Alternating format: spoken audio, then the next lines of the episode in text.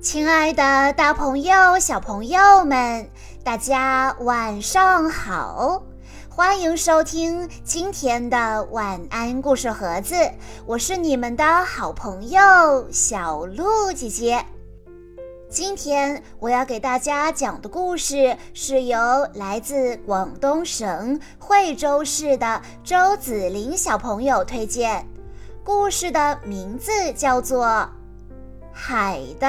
女儿，在大海的深处有一座巨大而豪华的海王宫殿。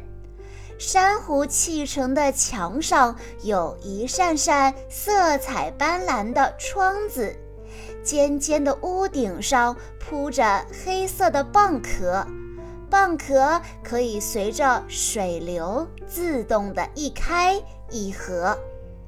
年迈的海王有六个美丽的人鱼女儿，最小的那个是她们中最美丽的。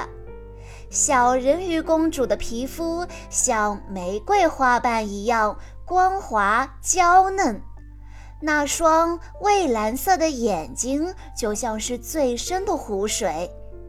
她跟其他的人鱼公主一样，没有腿。身体的下半部分是一条婀娜的鱼尾。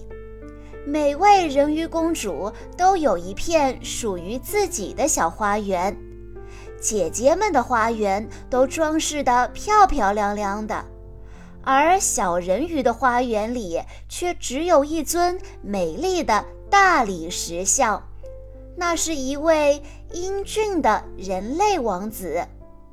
小人鱼最大的快乐就是听那些关于陆地上的人类的故事，为此他经常去缠着见多识广的老祖母。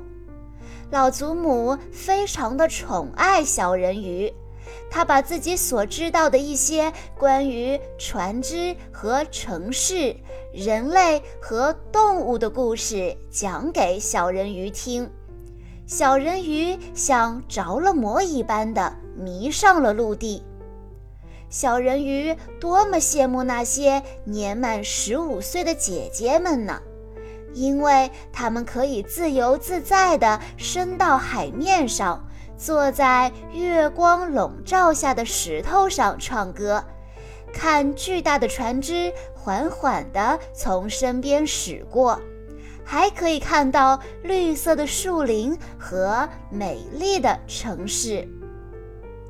盼呐盼呐，小人鱼终于也到了十五岁。他迫不及待地升到海面上，迎面而来的星星和月亮的亮光把他的眼睛都照花了。咦，那是什么呢？小人鱼看到了一艘大船，有很多人在上面唱歌跳舞。小人鱼好奇地张望着，突然间，小人鱼看到了生日宴会的主角，一位英俊而高贵的王子。哇！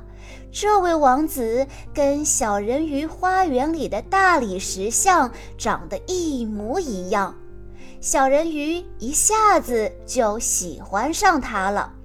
可这时，不幸的事情发生了，一场暴风雨袭击了大船，船被打翻了，王子落入了海里。小人鱼急忙游了过去，心想。绝不能让他死去。天快亮的时候，小人鱼终于把王子救到了沙滩上，自己则躲在不远处的礁石后偷偷地看着。不一会儿，一位路过的姑娘发现了昏迷中的王子，她立刻叫来了很多人来帮忙。王子在大家的帮助下，终于醒了过来。他向那位姑娘以及周围的人报以感谢和微笑，可是他没有对小人鱼微笑。他一点儿也不知道，真正救自己的人是小人鱼。小人鱼忧伤地游回了海底。老祖母曾经告诉过小人鱼，人鱼可以活到三百岁，但死后只能化作水中的泡沫。可人类不同。因为人类有一个永恒不灭的灵魂，即使身体已经化成了尘土，怀着对王子深深的思念以及对永恒灵魂的渴望，小人鱼偷偷地去拜访了住在海底深处的那位神秘而可怕的海巫婆。巫婆说。我可以煎一副药给你，你带着这副药，在太阳出来之前快速地游向陆地，然后在海滩上把药喝掉，这样你的尾巴就可以分成两半，变成人类的双腿了。可是这会非常的痛苦。就好像有一把尖刀将你的身体劈成两半，你走路时仍旧会保持着游泳式的步子，跳起舞来，连任何的舞蹈家也比不上你的轻柔。凡是看到你的人，一定都会觉得你是他们见过的最美丽的姑娘。不过，你每走一步都仿佛踩在刀刃上，好像你的鲜血在向外流淌。如果你能忍受这些痛苦的话，我就可以帮助你。”小人鱼用颤抖的声音说：“我，我可以忍受。”此时，他的心里只有王子和那充满诱惑力的不灭灵魂。巫婆说：“你要记住，一旦获得了人的形体，你就再也不能变回人鱼，再也不能走下水来，回到你父王的宫殿里了。”同时，假如你得不到王子的爱情，不能使他全心全意地爱你，并和你结成夫妻的话，你就得不到一个永恒的灵魂。在他和别的姑娘结婚后的第一个早上，你的心就会碎裂，而你就会变成大海上的泡沫。小人鱼壮着胆子说。我我不怕，巫婆说：“你还得给我酬劳。在海底的人鱼中，你的嗓音是最优美的，你得把它交给我，作为我贵重药物的交换品。”小人鱼做出了选择，他用他美妙的嗓音换取了巫婆的药。小人鱼游到了海滩上，一口气把药喝了下去。顿时，他感到喉咙一阵剧痛，身体就像是被劈成了两半，立刻晕了过去。不知过了多久，剧痛渐渐消失了，小人鱼缓缓地睁开了双眼。啊！眼前这位抱起自己的男子，不正是英俊而高贵的王子吗？小人鱼简直不敢相信自己的眼睛。王子把小人鱼带回了王宫里，为他穿上贵重华丽的衣裙，尽一切可能的对他好。小人鱼顿时成了王宫里最快乐的人。虽然小人鱼既不能说话，也不能唱歌，可是它还有轻柔的舞步。在王宫举行的舞会中，小人鱼那迷人的舞姿很快就获得了所有人的赞赏。王子也打心眼里喜欢这位如邻家女孩般亲切的姑娘。他说。小人鱼应该永远和他在一起，可是快乐的时光是那么的短暂，谁也没有想到，王子的母亲为王子选定了邻国的一位公主作为王妃。